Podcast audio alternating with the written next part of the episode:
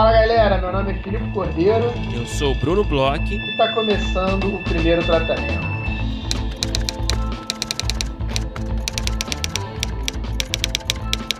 Fala Brunão, tudo bem? Fala Filipe Cordeiro, como está o seu isolamento? Brunão, é, eu não sei nem mais qual dia da semana a gente está, qual dia que eu estou em casa direto. É, mas está rolando aqui. Você é, tem saído para ir para o mercado, comprar seus remédios na farmácia? Cara, eu tenho pedido muita coisa, é, lavado as coisas que chegam. Olha é, ido muito pouco aqui pertinho tem um, um, um coreano aqui, uma vendinha de uns coreanos que se tem alguma coisa meio emergencial eu compro ali, mas, mas é só, tipo, muito, muito pouca coisa, assim, tipo sabão. E porque hoje em dia, né, tá saindo como se fosse papel higiênico. e, e, cara, é muito louco, né? Porque agora eu comecei, por exemplo, um, uma aula nova é, nos finais de semana de um núcleo aí. E foi por uma parada pelo Google Meetings. E, e horas no Google Meetings, é tudo, tudo, tudo mudou. Eu tô produzindo agora o fundo, assim, para parecer que eu sou inteligente, sabe? Botando livros no fundo para fazer os meetings.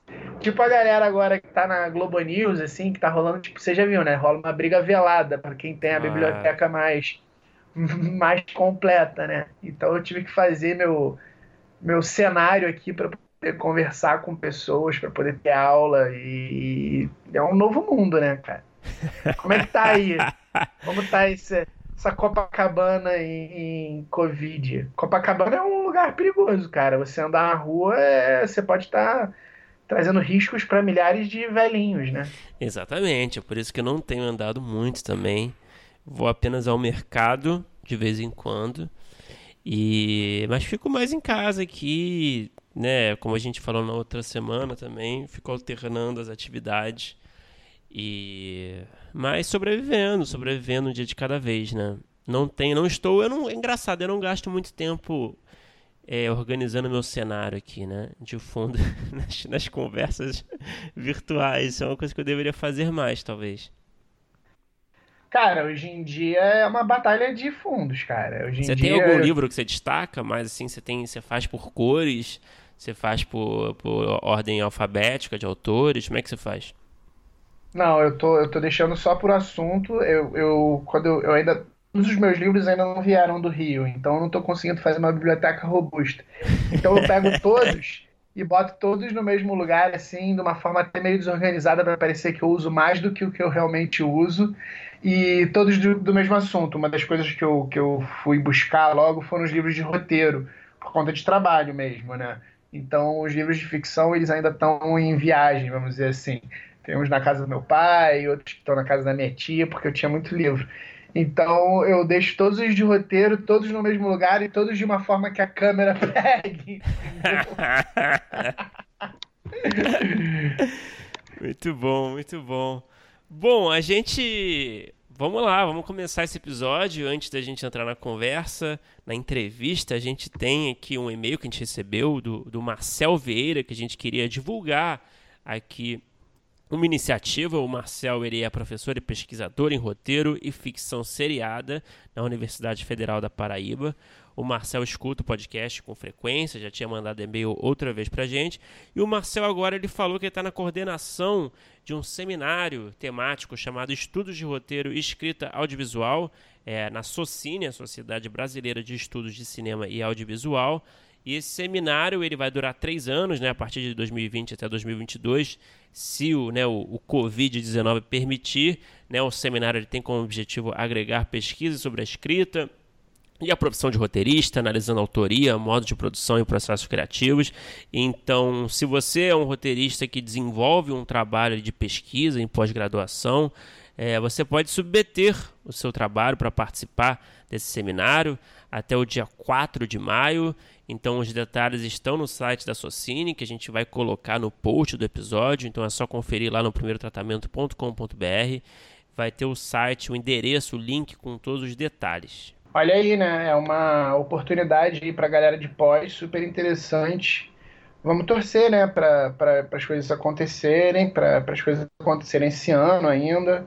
É, como eu falei, né, eu tem, tem coisas aí, eu comecei a fazer um núcleo que está começando aulas online e estão torcendo para ver se faz as aulas com todo mundo junto. A gente fica aqui na torcida e fica aí a dica, fiquem ligados na data, 4 de maio. E por falar em data, 4 de maio, a gente também quer lembrar a todos é, do FAPA. Agora, dia 6 de abril, é o último dia de inscrição dos projetos para a rodada de negócios no Frapa. O Frapa chegou a mandar um e-mail né, falando para as pessoas é, esperarem um pouco para fazer é, os planejamentos, porque o Frapa, uhum. na verdade, é entre 14 e 17 de julho. Então, eles ainda estão vendo como é que vai ficar aí é, essas questões de, de isolamento social, quarentena, etc mas mantiveram as datas e os prazos para as inscrições. Então acabou agora há pouco tempo, o, na verdade há um tempo a inscrição no concurso, mas a inscrição das rodadas de negócio ainda está aberta. Então uhum. tem até o dia 6 de abril para mandar os projetos para as rodadas de negócio. O Frapa está batendo recorde de produtores e canais é, esse ano. Se tudo der certo, a gente vai conseguir é, ir para o FRAP em julho, ou um pouquinho mais para frente, que seja. É, mandem os projetos porque vai ser legal se, assim que acabar né, o, o, toda essa situação, quarentena, a gente poder ter um, um, um evento assim como o Frapa vai ser meio catártico, né, Bruno? Não, exatamente. Poxa, tem muito player bom, né, participando, né? Você tem aí Netflix, você tem Amazon, você tem aí Conspiração, O2, Globosat.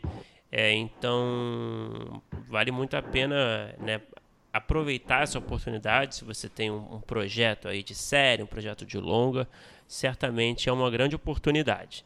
E bom, é, vamos falar do nosso convidado de hoje, né, Felipe? Isso, hoje a gente fez um episódio que é um desses episódios que não são com roteiristas, é, não um roteirista de formação, a gente conversou com um executivo, é, a gente conversou com uma pessoa que tem uma visão muito interessante de mercado, falou muito sobre a situação atual, é um episódio bem quente, né? quase um episódio assim de pauta quente, se der para dizer assim, em termos de primeiro tratamento.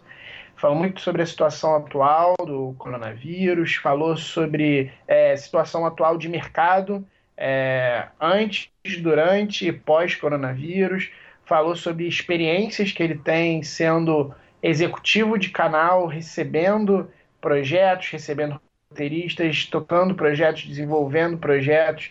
É, ele já trabalhou em diversos canais, ele tem uma noção de audiovisual muito, muito, muito interessante estuda o audiovisual tanto aqui quanto em outros lugares do mundo. Vocês vão ver que ele fala bastante sobre o modelo da Coreia durante a entrevista. Conta aí, Brunão, com quem que a gente conversou? A gente teve o prazer de conversar com Paulo Barata.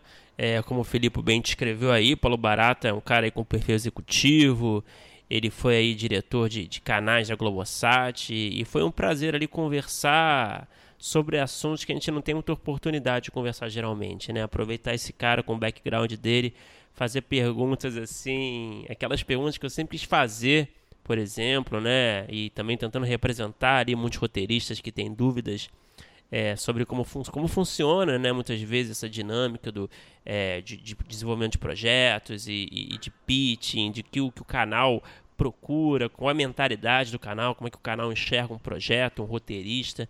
Então eu acho que vai ser um, um papo aí muito útil, né, para quem é, tinha essa curiosidade, para quem queria matar essa curiosidade. É, esse tipo de papo sempre é, é bom, né, para gente, para como roteirista entender o que está acontecendo no mercado, procurar é, saber como se colocar e como trabalhar com as pessoas que no fim das contas vão pagar nossas contas. Então a conversa com o Paulo foi muito boa. É, eu já tinha visto uma palestra com ele, tinha ficado impressionado quando a gente fez o convite a ele. Então espero que vocês curtam aí como foi bom conversar com ele.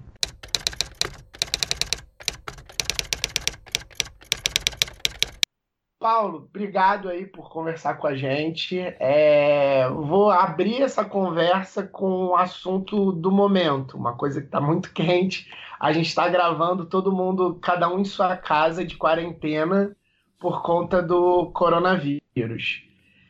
Quais que você acha que vão ser os impactos é, desse momento, desse lockout de todo mundo, desse tempo de tudo parado no mercado, nas produções?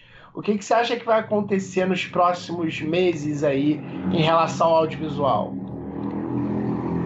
É, é uma tragédia global, né? É, e eu acho que tem um aspecto da vida de todos nós que é bastante grave, né? E num momento como esse a gente vai ver o efeito da desigualdade social a, na capacidade de resposta né, a, uma, a uma pandemia.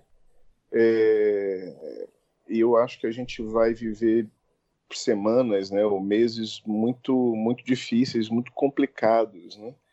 É, eu eu tenho uma, uma vivência semelhante né, nesse aspecto no surgimento da AIDS nos anos 80. Eu tenho idade suficiente para ter vivido isso, né? E vivido o medo a, a, da doença e, e, e, todo o processo educativo e tal. É, com a diferença de que a AIDS ela não, não tinha esse impacto em eventos que dependem de formação de público. Ah, e, e, o corona tem isso, né?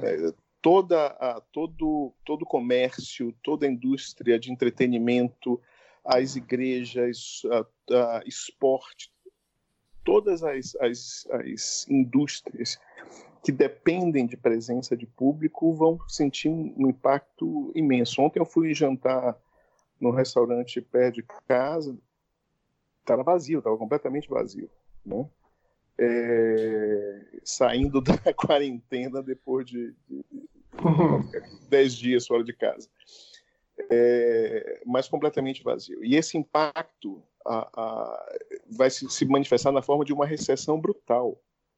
Brutal em todos os, em todos os segmentos. Né?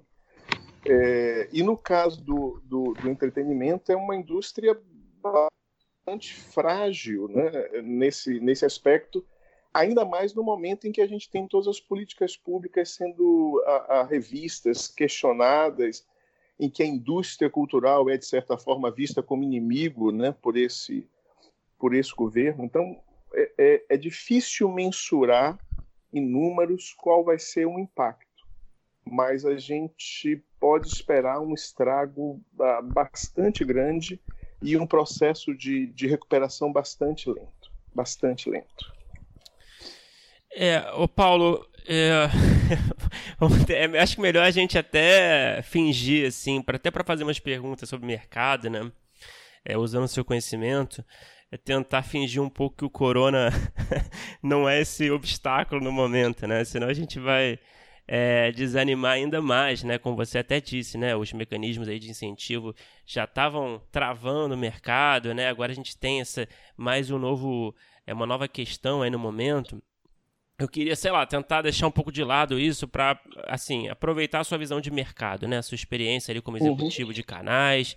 É, como é que você enxerga, assim, é, o desenvolvimento de projeto também, né? Que é, um, é, um, é uma, uma área ali que você faz parte, é bastante atuante, né? Eu queria saber, assim, na sua visão, assim, a partir de todas as experiências, o que, que é um projeto bom para você? Eu sei que é uma pergunta um pouco ampla, mas assim, qual é o tipo de projeto que você olha assim e você bate o olho e você já fica encantado? Você consegue justificar por que ele funciona tão bem para você? É uma premissa que chama a sua atenção de cara? São personagens fortes? É tá de acordo com o Zeitgeist? O que, que torna um projeto bom de verdade para você? É, é, sempre uma combinação de fatores, né? Eu, é, da, da minha experiência, ah, havia duas, duas questões muito claras é, na, na, época que eu trabalhei na, na Universal para a gente, de alguma forma, definir esses, esses, essa, o que a gente chamava de shortlist, né? a montagem de uma lista de, de curta de projetos que entrava no processo interno de, de aprovação. Ah, uma primeira item, um primeiro item bastante óbvio é o alinhamento com programação, né? E esse alinhamento, no caso TV por assinatura, estava associado à questão ao posicionamento de, voltado para crime e investigação e voltado para um possível espelhamento de personagens, em que a gente conseguisse, de alguma forma, sem que o projeto brasileiro fosse um arremedo das séries internacionais, mas que houvesse, de alguma forma, um espelhamento de personagens entre as séries internacionais e, e os projetos que a gente estava que a gente estava analisando uhum. especialmente no, no, sentido de missão, nas características de, de, de, de, uh, de herói dos, dos projetos. E o outro aspecto que é contraditório em relação a isso primeiro era a originalidade, é você ter de alguma forma é, algum aspecto único né, uh, no projeto que, que fizesse com que ele se, é, com que ele se destacasse. Né? é, esses dois critérios eles foram bastante usados. Né? Se a gente puder traduzir esse critério de uma forma mais genérica, eu diria que a originalidade da ideia é, é um critério fundamental na medida em que haja uma certa originalidade, né? haja esse aspecto único do projeto, mas que ele não seja tão distante, ele não seja tão hermético, ele não seja tão original a ponto de perder a capacidade de diálogo com o público.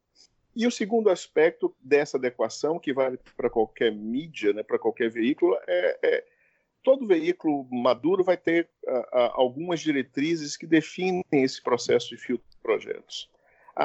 Não é nem que o projeto seja desenhado para este ou para aquele veículo, mas se a narrativa de venda é, deste projeto cabe naquele veículo? Como é que eu vendo um projeto para um streaming ou para uma TV por assinatura ou para uma TV aberta ou para uma produtora maior com quem eu quero é, é, me associar?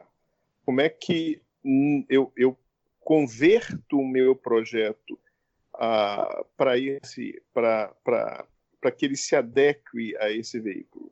A, a, maioria dos projetos, se eles forem bons projetos, ele vai ter essa flexibilidade ou essa capacidade de transitar entre os, os, os veículos, né? E eu acho que essa adequação da narrativa de venda é, é fundamental.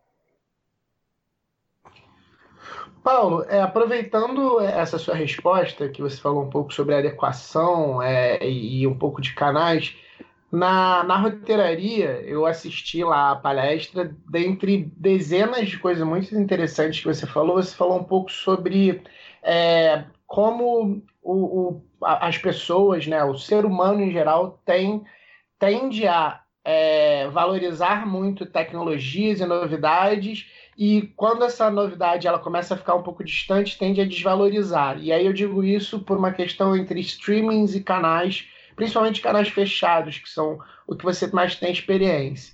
Ultimamente, é, é a gente, eu, Bruno, que a gente vai muito nesses é, festivais, nessas rodadas de pitching, a gente participa até de aulas na roteiraria, a gente vê muita gente fazendo projeto muito voltado para streaming. E me parece que as pessoas estão fechando um pouco o olho para os canais. Como é que está a situação dos canais? Porque você falou que a TV fechada, a TV paga, ainda vai durar muito tempo na nossa lógica aqui sul-americana, mas é, vale a pena é, fazer projetos só voltados para canais, vale a pena pensar em projetos para os dois, para streaming, para canal. É, talvez seja um novo nicho, por incrível que pareça, essa coisa de fazer projetos direto para o canal enquanto está todo mundo pensando no streaming. Como é que você vê esse momento dos canais? Até porque, em termos de legislação, talvez os canais estejam sofrendo mais do que antigamente. Então também tem esse lado, né? É, eu, eu, a frase que eu mencionei na palestra é uma frase do Ouara, eu vou tentar lembrar dela aqui, é, mas ela diz alguma coisa como em, em situações de, de, mudança tecnológica, as pessoas tendem a supervalorizar a tecnologia no primeiro momento e subestimar o efeito desta tecnologia no longo prazo. Né? É, e, e, na verdade, a gente vê isso, né? Eu vejo as pessoas falando, alguns artigos, as pessoas falando que a TV por assinatura está morta. E pela minha experiência, eu acho que ela está bem viva, ah, com todos os méritos que a TV por assinatura tem na capacidade de formar públicos específicos, na capacidade de sustentar um conceito que está vigente, né? Desde que a TV aberta se instalou, que é o, conceito de evento, o conceito de appointment view.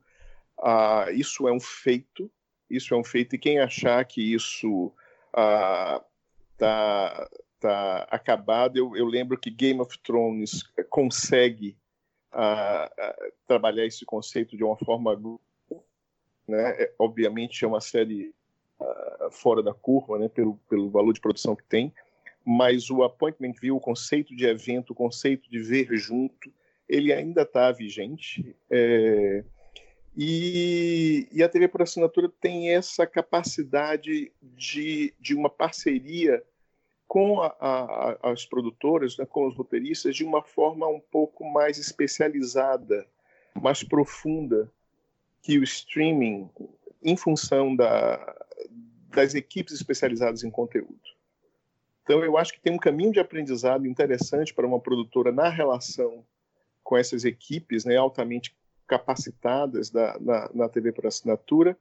É, e tem esse conceito de tentar transformar o seu projeto num evento, num, num evento de, de, de, de, programação, associando essa capacidade promocional que, que, os canais têm com toda a estrutura, todo o lastro de, de ação nas redes sociais que esses canais também têm. Então, tem, tem, tem caminho pela frente, né? É, e quando a gente olha os gráficos, né, quando a gente olha os, os números de TV por assinatura, é óbvio, né, isso é, não há nenhuma dúvida que este é um, um segmento uh, em declínio. Né? É um produto que existe há 30 anos e, e cumpriu o seu papel e, e, tem uma trajetória de declínio. Mas esse declínio ele é, ele é relativo a o streaming no mundo, pelo que eu me lembro dos dados, só vai ter o tamanho que a TV por assinatura tem em 2026. Ah, então, a, a, ainda tem muito chão pela frente, ah, tem muita capacidade promocional, tem muita margem ah, para queimar até que alguém possa declarar o fim da TV por assinatura. E para um produtor, eu acho que é uma possibilidade incrível de lidar com equipes maravilhosas, equipes altamente competentes na, na e, e, com conhecimento de conteúdo de público bastante profundo. Paulo, é, falando ainda é, dessa, sobre assim é, a sua leitura sobre projetos, a qualidade de um projeto, né, a, a situação do mercado para um roteirista, é, você acha que o currículo do roteirista ele pesa tanto quanto a força da ideia, a força do projeto, ou você acha que o currículo ele não importa tanto assim é, na sua experiência avaliando projetos?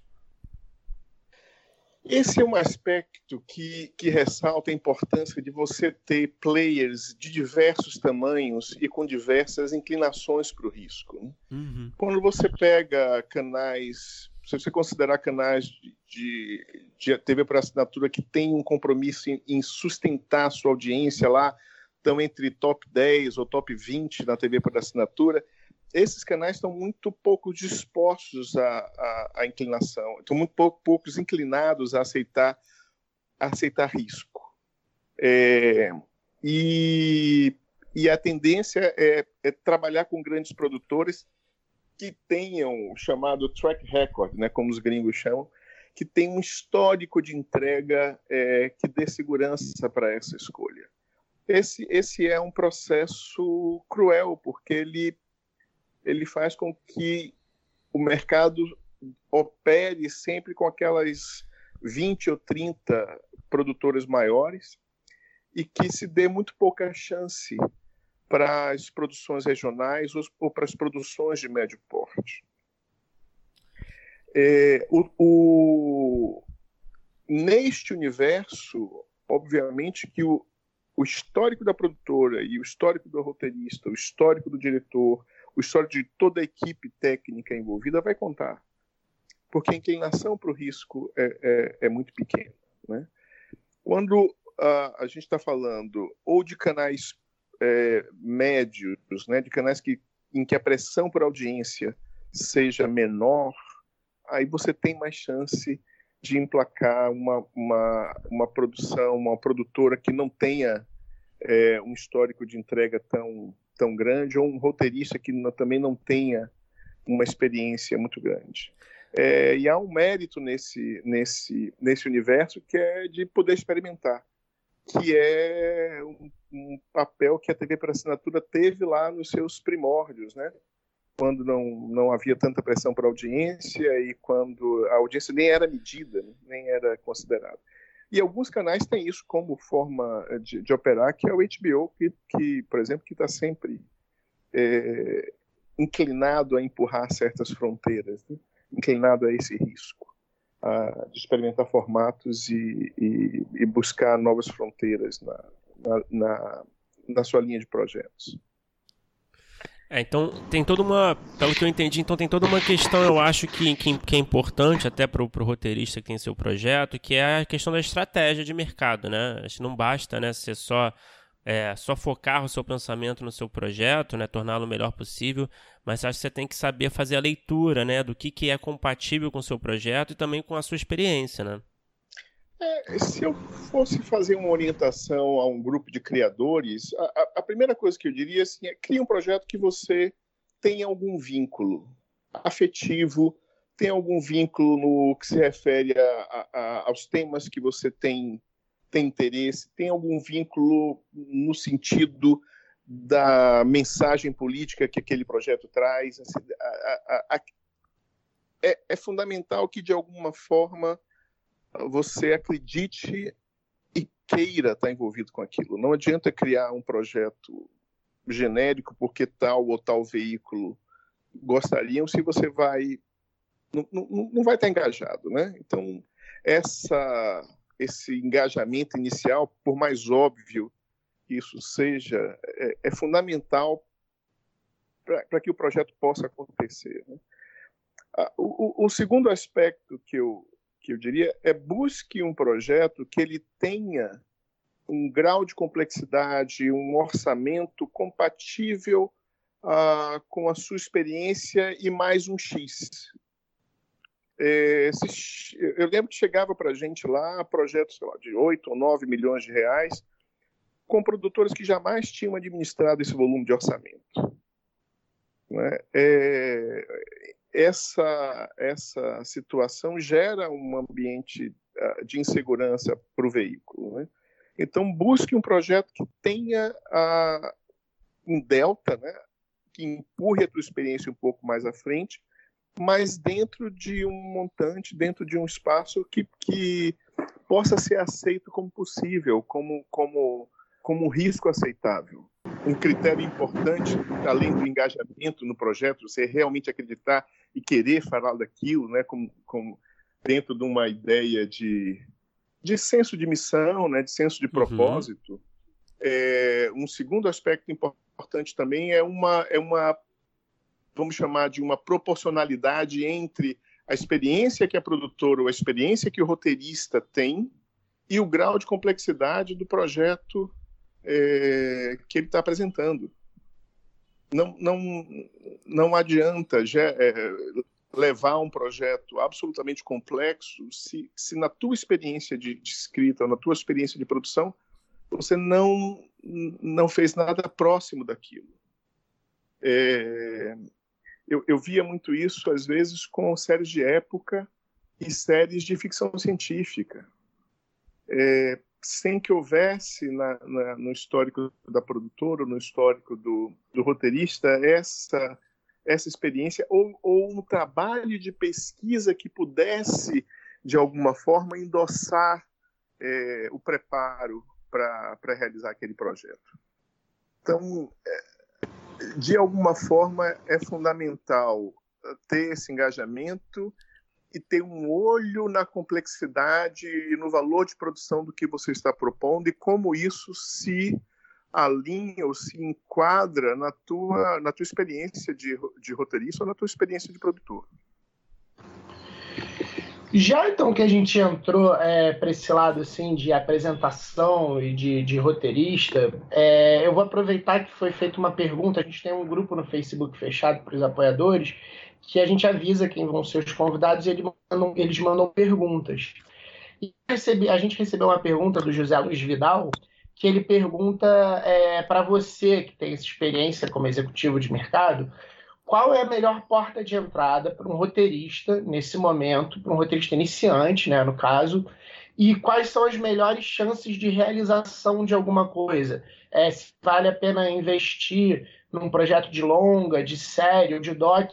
E aí eu vou adicionar uma coisa que eu também, lá na roteiraria, eu vi você falando bem rápido, e, e depois eu acho que você ia até falar mais mas eu acho que acabou que não deu tempo, sobre webséries. Eu acho que você falou uma coisa de internet como porta de entrada ali, que acabou que a gente não, eu não acho que não teve tempo para você desenvolver um pouco mais. Mas quais que você acha que são as, as portas de entrada? E eu imagino que, assim, é, além das portas de entrada, no que, que o roteirista ele deve investir é, como projeto pessoal para conseguir é, é, abrir portas?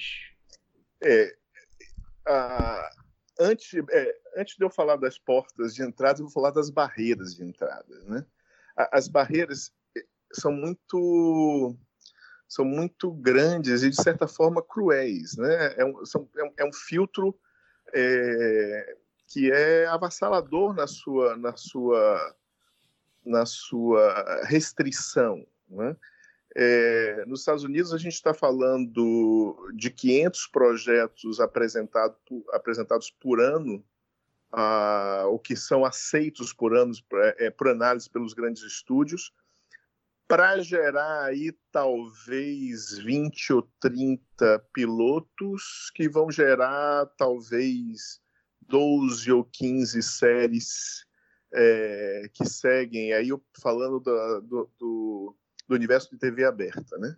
Então é, é um filtro muito cruel, muito cruel. Eu há dois anos uh, uh, vou para o Web Festival, que é um, um, evento que acontece no Rio, na Cidade das Artes, e eu fiquei encantado com o que eu vi lá.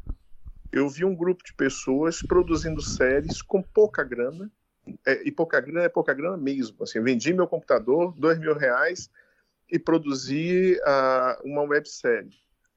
E esse é um universo incrível, com festivais ah, em várias cidades do mundo, coordenados com um, um, um sistema de premiação e de visitas para esses outros festivais bem bacana, com um senso de comunidade incrível. É, e quando a gente olha para as séries, tem ali todo grau de produção, todo grau de, de, de escrita, e é um ponto de largada muito interessante, porque você pode produzir com qualquer dinheiro.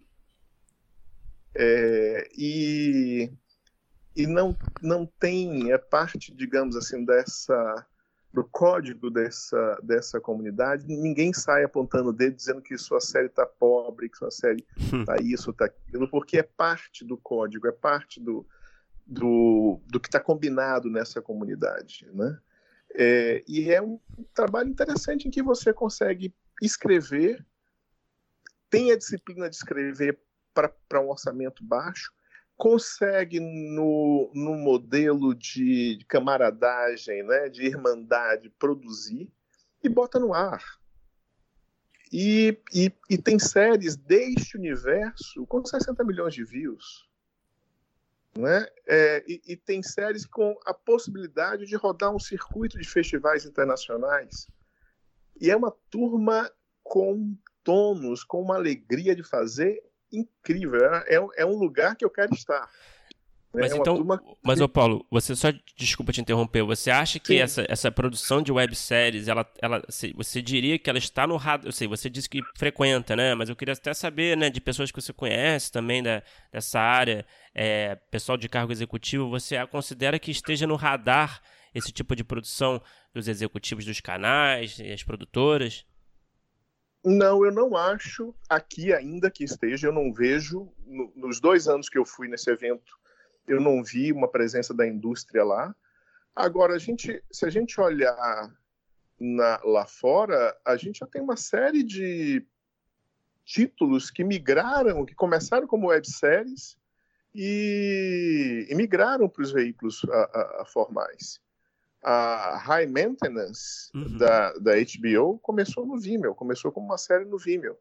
Eu sei de mais, eu não vou lembrar o nome agora, mas tem mais três ou quatro exemplos na, na Netflix que também começaram com, como webséries, foram percebidas é, e foram refeitas, né, aí já com um valor de produção próprio para o veículo.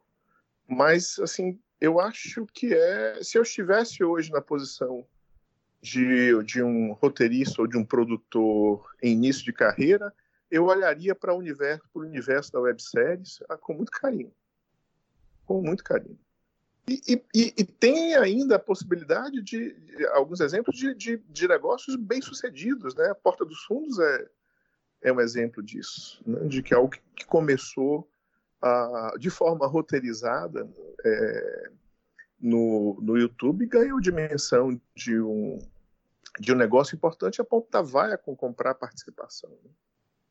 Né? É. Então, tem um caminho interessante para se olhar e para tentar encontrar uma forma de se escrever, se produzir, se criar um portfólio é, inicial, uh, mais menos cruel, menos menos uh, restritivo do que o universo dos, dos grandes veículos. Né? Uhum. É, vou até aproveitar, Paulo, fazer essa uma pergunta aqui de um ouvinte, também o Léo Reis aqui que fez um dos nossos apoiadores fez essa pergunta aqui, que é parecido com o que a gente já está falando, mas eu acho que né, dá para ir um pouco além. Você acha que as grandes produtoras, os grandes players, eles farejam projetos que sejam baseados em histórias já validadas, né? Você tem aí é, casos aí de, sei lá, de, de youtubers que migram para outras mídias, né? Ou livros que fazem sucesso e acabam sendo adaptados para o cinema, para a TV. Você acha que essa validação ela é importante para um projeto, é, para a credibilidade de um projeto aos olhos de um player? Mas de que validação você está falando? Porque cortou um pouquinho aqui. Ah, desculpa. Né, eu digo da validação no sentido de, ah, deu certo, né? Tal produto deu certo na internet, tal produto deu certo como livro, né? De público. É, um youtuber que tem tantos views no canal dele, né? A gente sente esse movimento da indústria, né? De prestar atenção é, nesses é, personagens ou nesses projetos que eles são bem sucedidos ali em diversas mídias e acabam se transportando para o audiovisual, né? É, para o cinema, para a TV, enfim, você acha que essa validação, esse sucesso de público, essa esse carimbo mesmo que deu certo antes, beleza, dá para a gente fazer agora em outro formato. Você acha que isso é, uma, é um pensamento recorrente, de fato, dos players? É, é sempre importante pensar que os grandes players tendem a ser conservadores. É, então, essa esta origem da ideia, né, ou a origem do talento, ou um, um trabalho anterior que já tenha sido feito é um bom endosso, mas ele não garante nada. Né? Não há nenhuma garantia de que essa migração vai ser feita de forma uh, eficiente e, e, que será um sucesso. E a gente tem N exemplos aí de, de, de pessoas que migraram, uh, influencers e tal, que, que migraram para o audiovisual, que migraram para o para produção es, é, é, escrita, né, para roteirizada, e não necessariamente conseguiram levar seu público. Né? Então, é, eu, eu voltaria para a questão de faça, construa uma ideia em que você tenha vínculo, você tenha afeto, você efetivamente esteja engajado com aquele tema né, e queira contar essa história. E a segunda coisa é construa uma narrativa de venda para cada um dos segmentos em que uhum. você quer, quer atuar. Né? Para que você possa saber como apresentar seu projeto para aquele veículo e não só a venda, mas assim, qual é, qual é a margem de manobra que você tem para trabalhar um projeto para um streaming, né, em que, em que o, a expectativa é que funcione em binge watching, ou uh, para um, um, canal linear, né, em que, em que você tem, na verdade, a expectativa de que aquilo sustente a audiência ao longo de oito semanas ou de dez semanas, e que também tem uma capacidade de binge-watching, uh, por exemplo, nas plataformas dos, dos canais lineares. Né? É, essa, essa narrativa de venda em relação ao seu projeto, eu acho que é, é tão importante quanto, quanto a própria criação. Uma experiência interessante que, eu vejo também é, é, é, são criadores que têm pesquisas em temas específicos, né, a, a, e de, é, produzem documentários, né, registram a, pesquisas em relação àquele tema e depois migram para a ficção. Esse é um caminho sólido. Esse é um caminho bastante sólido porque você chega no veículo endossado por esse trabalho, por um trabalho de pesquisa consistente. Eu vou então aproveitar também fazer mais uma pergunta de ouvinte, porque também é dentro desse assunto, até porque é, os ouvintes eles acabam perguntando muito dessa questão de entrada, de projeto. E aí o Felipe Savioli ele perguntou o seguinte: se, se o mercado olha, como é visto os roteiristas que ganham editais de, de desenvolvimento, mas que ainda não têm crédito com, com coisa produzida. Se é, esses editais e aí o desenvolvimento dentro né, desses editais, alguns são laboratórios, alguns é, são aulas, etc. Às vezes é um aporte de dinheiro para produzir um curta, coisas assim. É, se isso é valorizado no mercado, se se, se, por exemplo, como você falou, ah, de repente a pesquisa, é, a pesquisa documentada, se ele tem essa, esse lastro com a pesquisa tão grande, ele consegue chegar de uma forma mais forte com o projeto, se também os editais servem como uma chancela para levar um projeto, mesmo de um roteirista que não tenha crédito ainda. Olha, pela minha experiência, eu tenho a impressão de que o mercado ainda não tem um olho muito atento a essa questão, não. E, e certamente um edital, uh, um laboratório, é, um, é uma experiência bacana, é um endosso bacana e, e é um, um processo que tende a entregar projetos mais maduros. Então, se eu fosse o mercado, eu estaria de olho nisso e consideraria esse um, uma fonte interessante de, de, de projetos, os editais e os, e os, laboratórios. Eu tenho a impressão de que ainda não há a atenção que esse segmento é, merece, que esse segmento precisa ter. Ô Paulo, vamos falar um pouquinho de desenvolvimento de projeto, né? Que é algo que, que você realmente tem bastante experiência também, né? É, eu queria saber quando um projeto, né, você, é, em suas experiências como executivo, né, quando um projeto, é, você identifica o projeto, o projeto é selecionado pelo canal, né, comprado pelo canal, opcionado, enfim, é, e aí tem esse trabalho de desenvolvimento para deixar ele pronto, deixar tudo prontinho para ser, ser produzido e para o ar. É, como é que é esse. Que partes desse, desse desenvolvimento, quais são as áreas que são as mais delicadas, assim, geralmente pela sua experiência, que exigem mais trabalho, que costumam passar por mais transformação ao longo do processo? É, a primeira coisa que a gente olha né, nesse processo de, de commission editor, não sei exatamente como é que a gente chamava isso de commission editor, que é o papel do veículo, né, nessa história. É, a primeira coisa que a gente olhava era a estrutura narrativa. A primeira coisa. Uhum. Né? Isso assumindo que o tema já tinha sido uh, aprovado, que estava tudo ok, vamos começar a trabalhar juntos a estrutura narrativa. Qual é o grau de estrutura, digamos, procedural, né, o caso do dia que havia nesse projeto? Qual é o grau eh, de, de narrativa serializada, de arcos longos, uh, que estão presentes nesses projetos? E, e este era o primeiro ajuste é, porque no caso da, da, da Universal, a, a, a, o filtro de, de, programação do canal é muito claro. É, são séries de crime e investigação, a, de estrutura procedural com um elemento serializado é, é, presente. Uhum. Né? É, The Good Wife eu considero um dos melhores exemplos assim, de equilíbrio né? entre, entre o procedural e o serializado. Então, essa, essa clareza, essa consciência de estrutura narrativa é, é fundamental é, e uma abertura ao diálogo, né, para que é, os, os, o canal, né, o veículo e a, e a produtora e o roteirista se entendam em relação a isso. A gente é, essa essa conversa sobre sobre estrutura, se ela não não não fluir, nada mais nada mais vai adiante. Uhum. Não, não dá para falar de personagens ou não dá para falar de tom da série, não dá para falar de direção de arte se, se, se, não, se, se não há uhum. um consenso sobre estrutura. Sobre a base, né? Isso.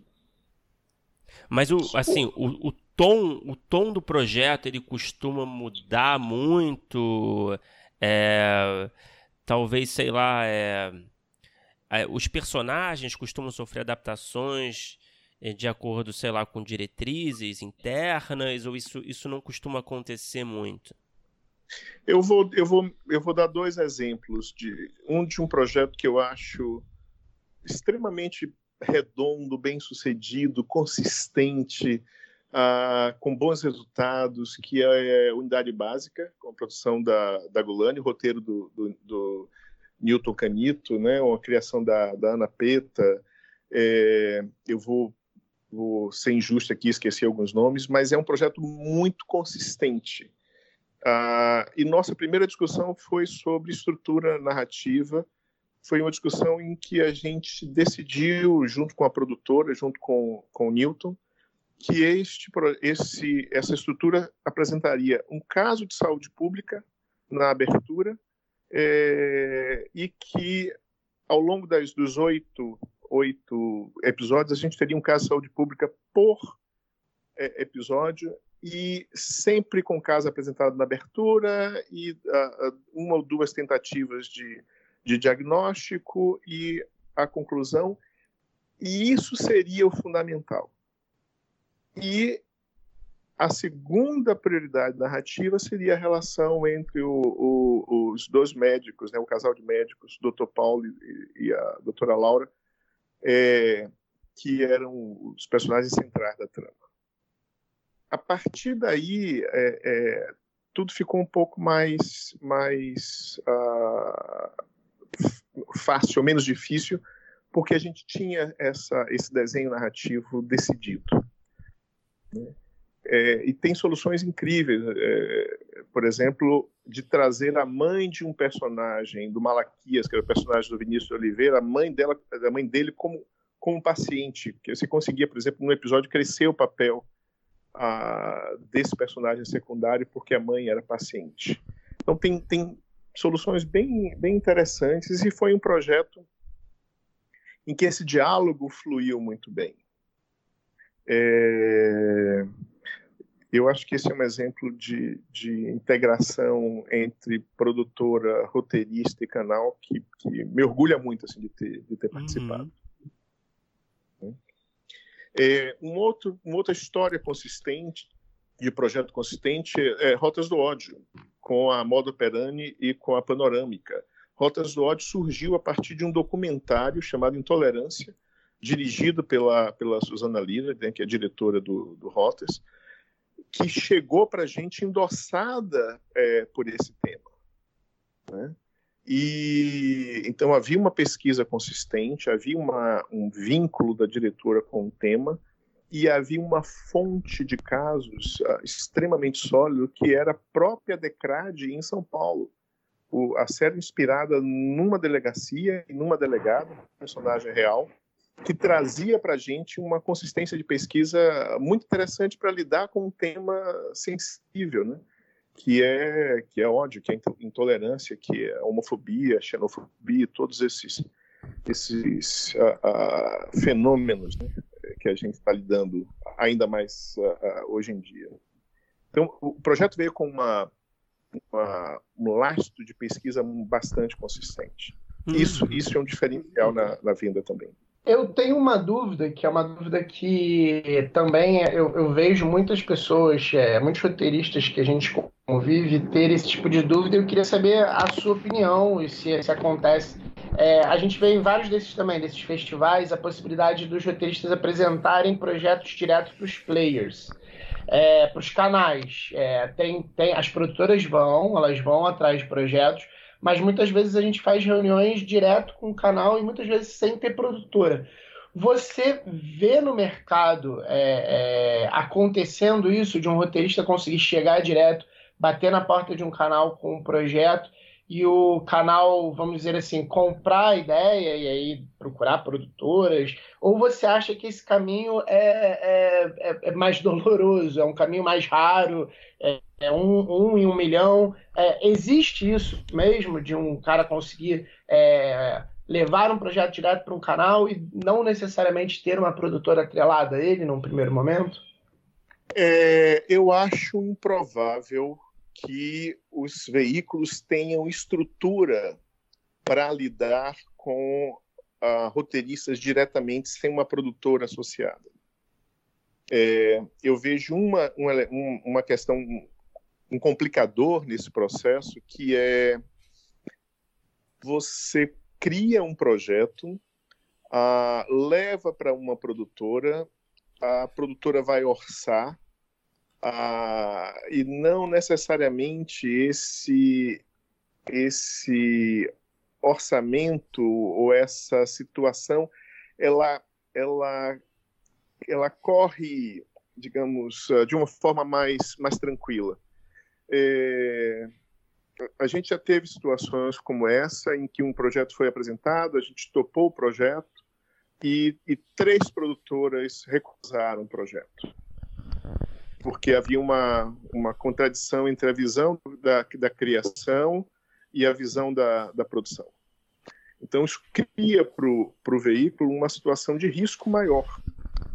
É, eu não acho impossível, é, mas eu acho improvável ah, que um, um roteirista consiga lidar e emplacar um projeto sem uma produtora tem uma produtora associada desde o início. Isso uhum. acontece mais com diretores. Às vezes os diretores, com nomes mais conhecidos e tal, têm esse acesso e conseguem levar o projeto e aí depois vão buscar a produtora, é, depois vão, vão formar a equipe para desenvolvimento. Mas eu diria que esses casos são, são menos, menos frequentes. É, mas até dentro desse assunto, uma coisa que, que a gente conversou lá também na, na roteiraria, e a gente teve até uma palestra do Martin, e você falou um pouco, são sobre as produtoras de conteúdo, que são essas empresas de roteirista que não necessariamente são uma produtora final, vamos dizer assim, que vai produzir é, é, todo o, o, projeto em termos de é, levar a é, filmar, casting, etc. É, mas que você acha que é um modelo de negócio interessante. Nesse tipo de modelo de negócio, o produtor de conteúdo ele acaba tendo que buscar uma produtora. Mas o que, que você acha que é a força e por que, que você acha que é interessante é, levantar essas produtoras de conteúdo, esses, vamos dizer assim, coletivos de roteiristas? E nesse tipo de modelo você acha mais fácil chegar num canal? É, eu se eu fosse um roteirista iniciante hoje, eu montaria um coletivo por duas razões, né? É, uma razão é num coletivo você tem a chance de construir um portfólio de projetos ah, que tem mais competitividade do que um ou, um ou dois projetos isoladamente, né? Digamos que num, num, coletivo, num grupo de trabalho, você consiga montar um portfólio de cinco ou seis projetos em diversos gêneros, ah, com diversas, ah, ah, é, diversos tamanhos de produção. E na possibilidade de apresentar, você apresenta um portfólio é, endossado né, por um grupo de roteiristas de, de, de capacidades e de especialidades é, é, com especializações complementares. E eu acho que esse é um modelo mais sólido do que, do que é, a operação sozinha, né? Você operar sozinho ou, ou operar em dupla. É, um outro aspecto dessas empresas diz respeito à, à organização como classe. Né? É, é, você tem uma empresa, você opera de, de modo mais formal, ah, e eu acho que isso de alguma forma favorece ah, um processo de, de, sindicalização, de comportamento de classe, na tentativa de, de fazer com que a classe de roteiristas, por exemplo, tenha, tenha uma, uma representação coletiva, né, classista, é, mais sólida, que eu acho que, que ajuda, sempre ajuda, né? Sempre ajuda você a operar como classe e operar como grupo. Ô Paulo, o é, que, que você vê assim de principais qualidades e também de principais deficiências assim no, no roteiro dos roteiristas brasileiros, né? Você deve ter lido tanto roteiro já na sua vida, nos anos de profissão. É, você consegue apontar talvez alguma coisa que a gente pode melhorar e talvez também alguma algum grande fazer um elogio talvez alguma coisa que a gente está fazendo bem? Olha, a primeira coisa que me chama atenção quando eu circulo e vejo projetos e viajo e tal é uma preocupação com originalidade eu acho que é uma qualidade fantástica, fantástica. É, isso em oposição, por exemplo, a, a, uma turma que talvez busque pro, projetos mais genéricos, digamos assim, tentativa de emplacar.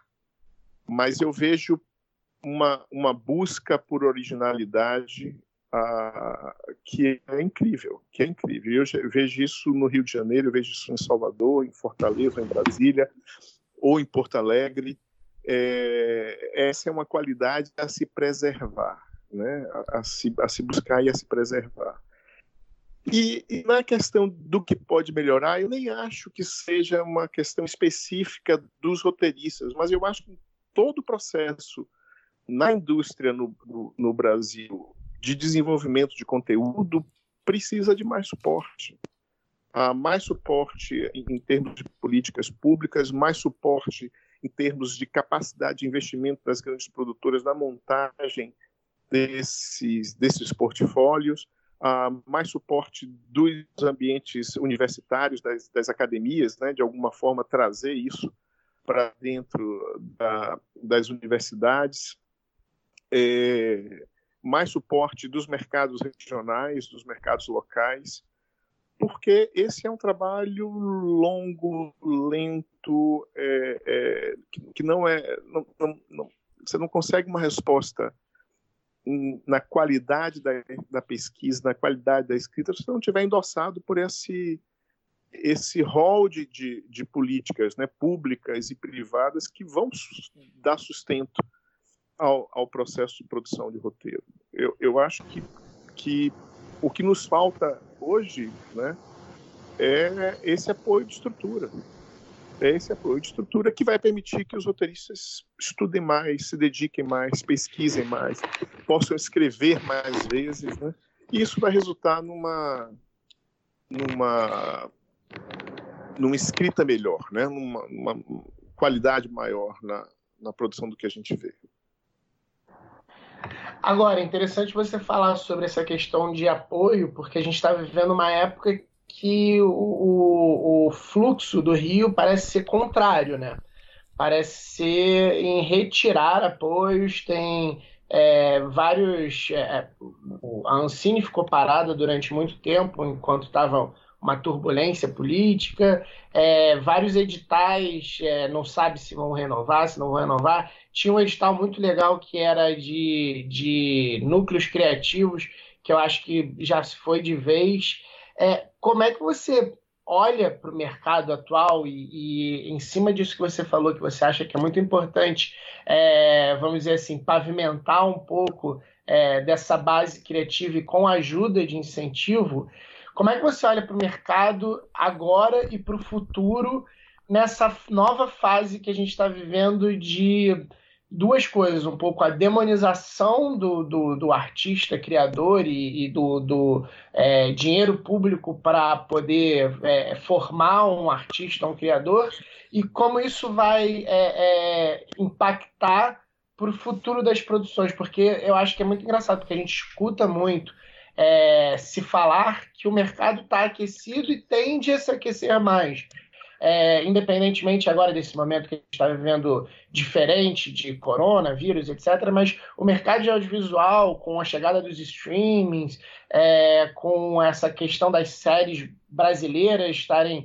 é, saindo, sei lá, de Globo e Globosat, a gente ouve, ah, o mercado está se aquecendo, o mercado está se aquecendo, o mercado está se aquecendo, mas por um outro lado, essa parte que você falou do, é, da formação, da ajuda de governo, é, de de repente projetos menores com um pouco mais de apoio, parece que estão sumindo, parece que está saindo do chão e, e talvez assim tenha, tenha-se até um medo de a gente ter um mercado aquecido, mas uma bolha talvez até menor. Como é que você vê todo esse panorama? Olha, é, a gente está vivendo uma tempestade perfeita, né? Porque a gente saiu de um ciclo de incentivo público né, é, estruturado, legal, com todos os problemas que tem, mas, mas havia uma, uma iniciativa pública de fomento ah, no modelo estruturado de autofinanciamento como, como fundo setorial. É, para uma situação em que não dá para contar com este governo federal. Né? Não dá para contar, não dá. Eu, eu acho que deste, deste governo não sai nada. Eu não, tenho a menor esperança, a menor expectativa de, de alguma capacidade nessa dessa turma.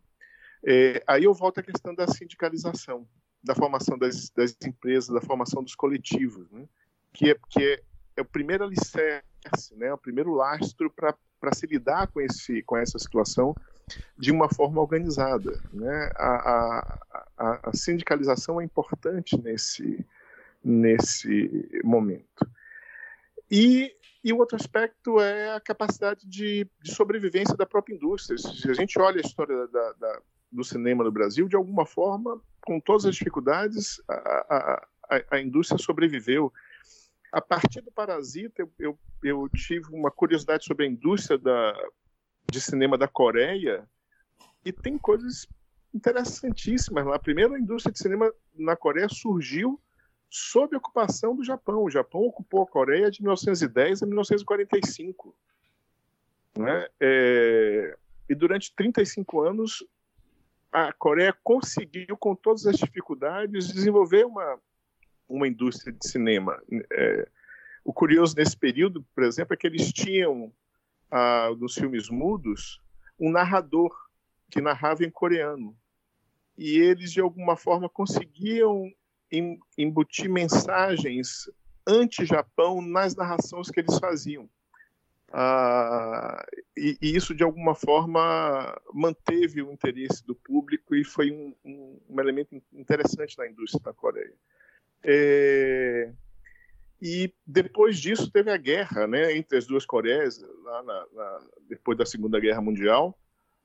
Uma, a indústria foi completamente destruída e renasceu de alguma forma sob a guarda dos Estados Unidos. Né? Muitos, muitos cineastas é, coreanos passaram a trabalhar para os Estados Unidos. E tem coisas curiosas. O, na, na, época, na guerra entre as duas Coreias, a Coreia do Norte roubou, né, digamos assim, 200 rolos de filmes, 200 títulos. Os, todo o acervo principal, é, o acervo histórico da, da, da Coreia está armazenado na Coreia do Norte, que sequestrou em algum momento dos anos 70, um diretor sul-coreano, depois sequestrou a, a, a, mulher dele, que era atriz, e eles ficaram três ou quatro anos presos na Coreia, e depois produziram filmes para a Coreia do Norte, e só escaparam no festival em Viena, através da Embaixada Americana. tem, tem um livro incríveis. sobre isso, é excelente o livro sobre essa história. É, eu depois no, no, no, post eu vou botar até qual é o livro e a, e a editora, que essa história é magnífica mesmo. É. Não, e tem histórias incríveis, né? E, e tem uma política pública uh, e, e, uma capacidade de investimento privado muito interessante. Uh, desde 96, se eu não me engano, a, a, a Coreia criou um sistema de cotas, uh, de cota de tela, em que havia 143 dias por ano reservados aos filmes coreanos.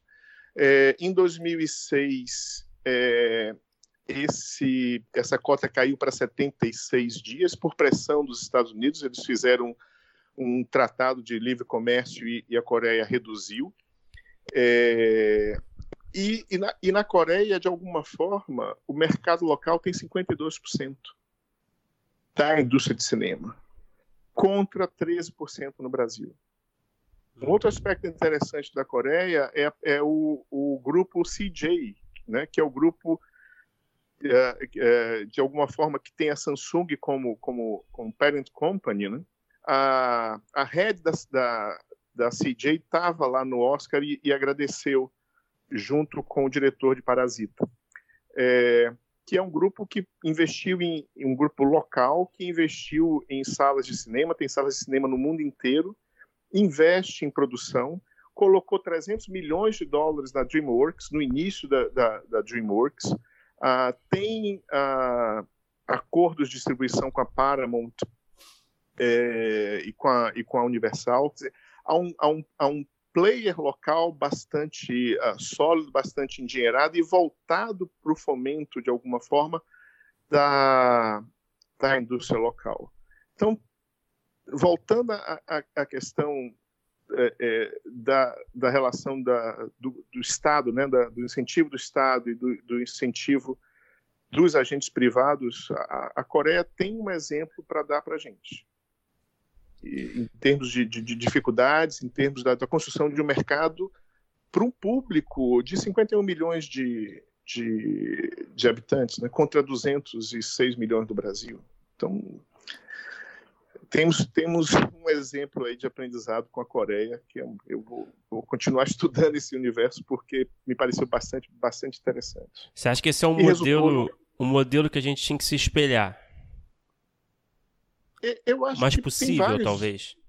Tem vários modelos. Eu, eu, se, se, a gente é, deseja desenvolver né, e, e, e, agigantar, digamos, a indústria é, de cinema, a indústria audiovisual brasileira, a combinação de políticas públicas né, com, com investimento privado é fundamental. Eu, eu acho que não dá para ser só um ou só outro. Uhum. É? O, o, investimento privado ele tem ele tem uma capacidade X, ele tem um limitador, ele, ele não, não, não dá para contar indefinidamente é, com, com esse investimento público. É, e, mas no mercado que tem 13%, por exemplo, em cinema, não dá para contar, não dá para fazer isso acreditando que a lógica de mercado vai, vai inverter esse, esse cenário, porque não vai. Então, é, é sempre uma combinação de incentivo público com, com, com incentivo privado, é, de modo que a gente possa, em alguns anos, migrar para uma indústria mais, mais competitiva. Né? É possível fazer. É possível fazer, é, mas é um trabalho árduo e, e, e lento. Perfeito. Paulo, é, para terminar, vou fazer uma pergunta um pouco atípica aqui, mas acho que o momento pede. É, dicas para quarentena. você, o que, que você diz aí para quem está ouvindo a gente, roteirista que está em casa? É, você acha que ele, o que, que você acha assim? Você acha que né, é um bom momento para talvez estudar, talvez é, desenvolver, amadurecer melhor seus projetos. Você pode apontar aí alguma dica do que, do que procurar, é, que prioridade se dá nesse, nesse momento de tensão e de quarentena. Olha, é, eu diria o seguinte: não, não, não se desespere, porque em algum momento é, ficar dentro de casa pode ser desesperador. Então, é, é, eu acho que é fundamental manter a calma nesse, nesse processo e não ficar se bombardeando né, com, com notícias 20, 24 horas. Tem, Difícil, hein? Não, mas é, mas é porque é muito curioso né, analisar o que está acontecendo. Você vê uma certa a exploração do jornalismo, né, uhum. da relevância desse tema. Então, 24 horas lá martelando isso. É, e, e, esse e esse esse mesmo esse mesmo é, essa mesma intensidade marca um cria um ambiente é, é, é social histérico histérico é possível fazer esse alerta sem, sem tanto sensacionalismo né? essa, é, essa, contagem de mortes por exemplo que a gente vê na, na no noticiário é, é, é muito cruel assistir isso completamente uh, durante o dia 24 horas. Então eu, eu, eu, tento ficar um pouco fora desse, desse looping. Né? É, o que é que eu tenho feito? Eu tenho eu, visto, eu estou revendo Sopranos. Opa! É... Ótima dica. eu estou revendo Sopranos. Eu estou vendo uh, Miss Maisel, Boa. que eu acho uma série incrível em termos de, de como ela traz alguns elementos e um ritmo de musical né, para um, um produto de TV. É, eu estou terminando de ver Sex Education, que eu não sei ainda se eu gosto ou se eu não gosto. Uhum. É, eu, eu tenho Mixed Emotions. Uh, eu recomendo que vocês vejam Succession na HBO.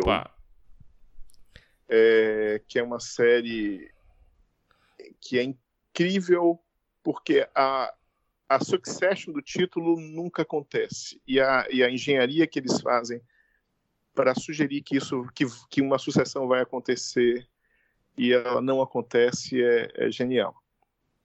É, e eu fiz uma listinha de uns oito ou dez filmes uh, coreanos que eu vou ver em função desse interesse da indústria que eu posso mandar para vocês. Eu não vou lembrar de cabeça aqui, mas eu posso mandar para vocês para vocês é, postarem e, ah, e darem seria uma, legal, hein? Seria uma ótimo. olhada. Tem uma, darem uma olhada no, nesse universo, que é o meu interesse mais, mais recente. E, e, e, assim, por fim, eu sempre lembro e sempre menciono uma fala do Barry Skolnick, um escritor americano, escreveu Lei Order, escreveu The Good uhum. Wife, quando numa, num evento no Rio Content perguntaram que conselho ele teria para um, um, um jovem roteirista. E ele falou duas coisas. Ele falou sindicalizem-se, né? É, e, o, e, o, Barry foi um dos líderes da, da greve de roteiristas na revolta lá em função dos royalties do DVD em Hollywood. Ele foi uma das pessoas à frente disso. Então, um primeiro conselho é sindicalizem-se. E o segundo uh, conselho que o Barry deu, ele disse que ele não entendia um roteirista sem trabalho. Mesmo que você não tenha uma encomenda, escreva escreva uhum. diariamente. O Marco Olímpio, na, na, roteira, na palestra na roteiraria, também eh, mencionou isso, né, de, uma, de uma disciplina de escrita que é fundamental para melhorar o processo. Então, olha, vejam séries e filmes, sindicalizem-se e escrevam. Perfeito, Paulo. Perfeito. Tá aí. Ô, Paulo, sobre, sobre Sex Education, é, eu vi um tweet, acho que do Tel Popovic, que eu concordo muito, que eu acho que Sex Education é uma, um retrato mais fiel da juventude atual do que Euforia, por exemplo. Eu acho que os jovens hoje em dia estão mais próximos da, da, dessa dúvida aí sexual e são mais bobões do que esses loucaços aí de euforia da HBO bota. Acho que a euforia é muito mais escrito para uma galera mais velha que romantiza um pouco determinados tipos de assunto do que a, realmente a galera é mais pro sex education. É, eu, eu tenho. Eu gosto de euforia, acho que ela tem um aspecto de delírio visual que é, é, é incrível, é, mas é uma série de alcance mais, mais restrito. É, e eu tenho. É, eu fico confuso com Sex Education. Tem hora que eu acho bastante bom, tem horas que eu acho bastante bobo. Hum. mas, mas. Mas é isso mesmo, é bem por aí é... mesmo. Assim. A juventude é isso. É, né? Mas eu ainda não, não, não, não me decidi, não. É, é, é, eu, eu acho que das coisas que eu tenho visto, né, é, Succession é hoje uma série muito didática, que ensina é muito sobre o equilíbrio entre procedural e serializado, né, sobre, sobre as, a, a, a força dos personagens no universo que parece parece absolutamente distante da gente, né? mas que você olha e você de alguma forma consegue é, compreender ali a diferença entre cada um dos personagens. Mas o que é mais incrível é a não entrega. É, é de prometer uma sucessão e nunca entregar.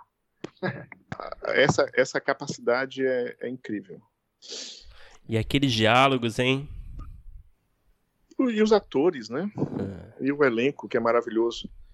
Mas eu, eu, eu, eu acho que hoje, assim, das coisas que estão no, na minha rotina de ver, é, é, o que mais me impressiona. Tem força no streaming, tem força no, no, no canal linear, circula bem. Uhum. E é uma crítica social, e tem, e tem um aspecto de crítica social que é, que é bem interessante também. É, a gente é muito fã mesmo de Succession. É.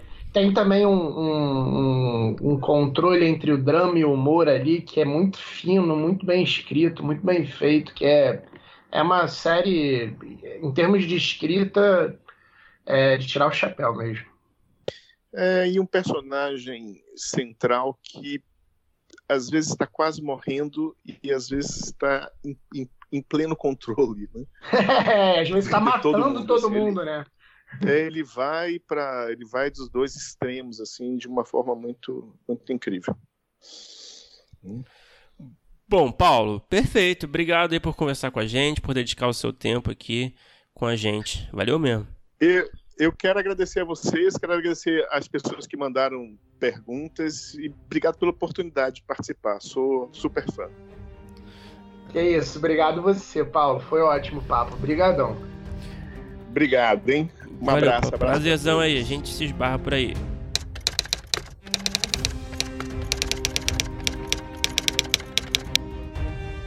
Opa, chegou até aqui? Muito obrigado por escutar.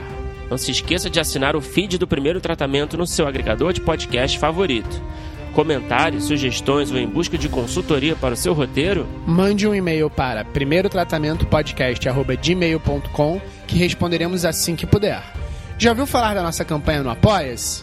Ganhe recompensas exclusivas e nos ajude a continuar entrevistando nossos roteiristas favoritos. É só entrar em apoia.se barra primeiro tratamento e se tornar um apoiador. Muito obrigado novamente e até o próximo episódio.